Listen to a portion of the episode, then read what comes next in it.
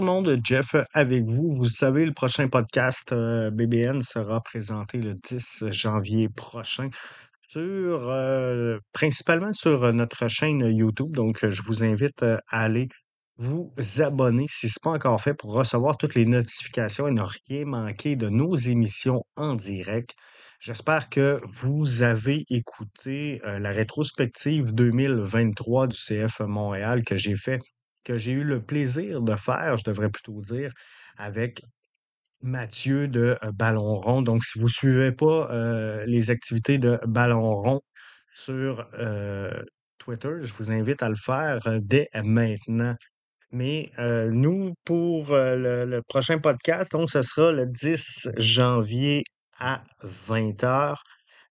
on va se parler, bon, on va mettre la table finalement pour la saison 2024 qui s'en vient à grands pas pour euh, le CF Montréal.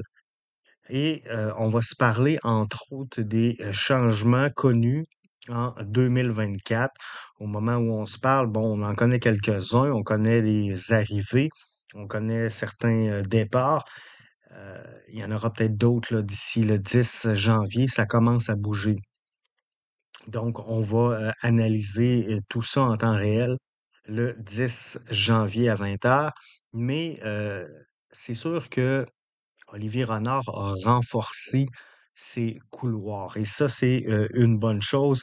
L'avenue de Ryan Edwards, l'avenue de Rouen, donc, vient consolider un peu les, les, besoins que le CF Montréal avait dans ces deux couloirs-là. Donc, on va regarder tout ça. Est-ce que Rouen, est-ce que Edwards peuvent être deux joueurs euh, titulaires? Est-ce qu'ils seront dans la profondeur? Est-ce qu'ils vont euh, gagner leur place tout au long de la saison et terminer comme euh, titulaires?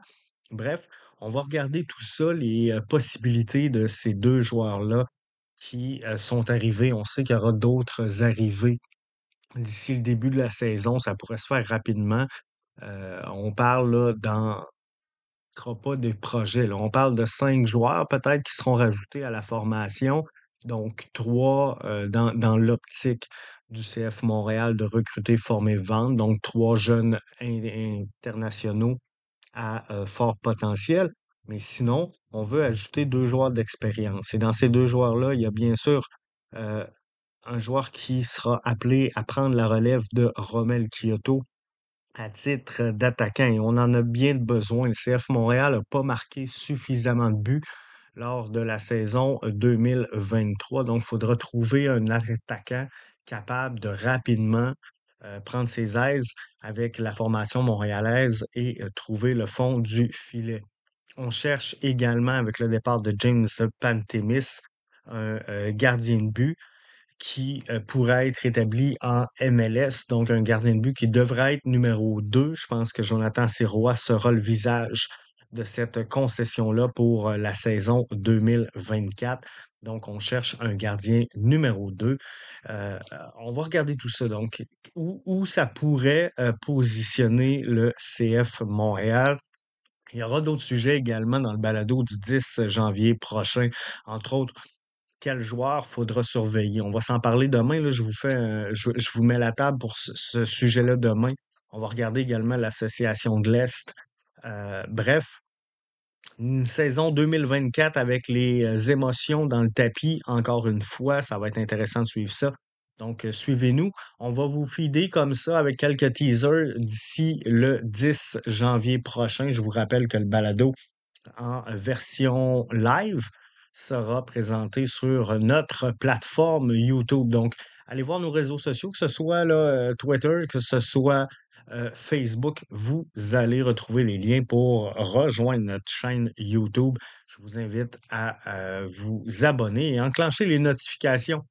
Comme ça, vous aurez une alerte à chaque fois qu'il y aura un balado live tout au long de la saison 2024. Donc, vous n'allez rien manquer. Mais sinon, le balado sera encore offert en version audio sur l'ensemble de vos podcasts, euh, de, vos attrapeurs de podcasts, je devrais plutôt dire. Et nouveauté cette année, on va segmenter le podcast. Donc, on va le faire en trois, sujets par podcast et euh, je vais vous, tout vous expliquer ça le 10 janvier prochain, mais on va vraiment séparer les sujets parce que euh, y en a qui me disent, Jeff, on, adore le podcast, mais parfois c'est long, de, l'écouter au complet, one shot.